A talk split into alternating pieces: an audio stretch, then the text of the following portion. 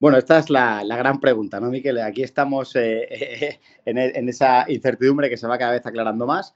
Es cierto que el futuro es relativo porque tenemos que ver en qué parte del mundo ocurre, porque hay partes donde se va a agilizar más. Nosotros, eh, en nuestro roadmap, en nuestra apuesta, vamos a hacer una certificación en Emiratos Árabes, en Europa y en Estados Unidos y esperamos tener nuestra aeronave certificada, que será el Integrity 3, en el año 2028.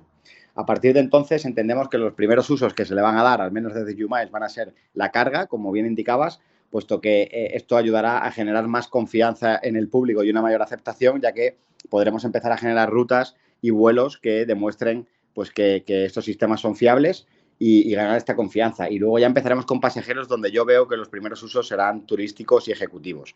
Y luego ya se irá popularizando a medida que las ciudades vayan pudiendo adaptarse con infraestructuras y con, bueno, pues con esta confianza que es, muy importante generar. ¿Quieres escuchar esta entrevista completa? Descarga ya el último capítulo de Aerovía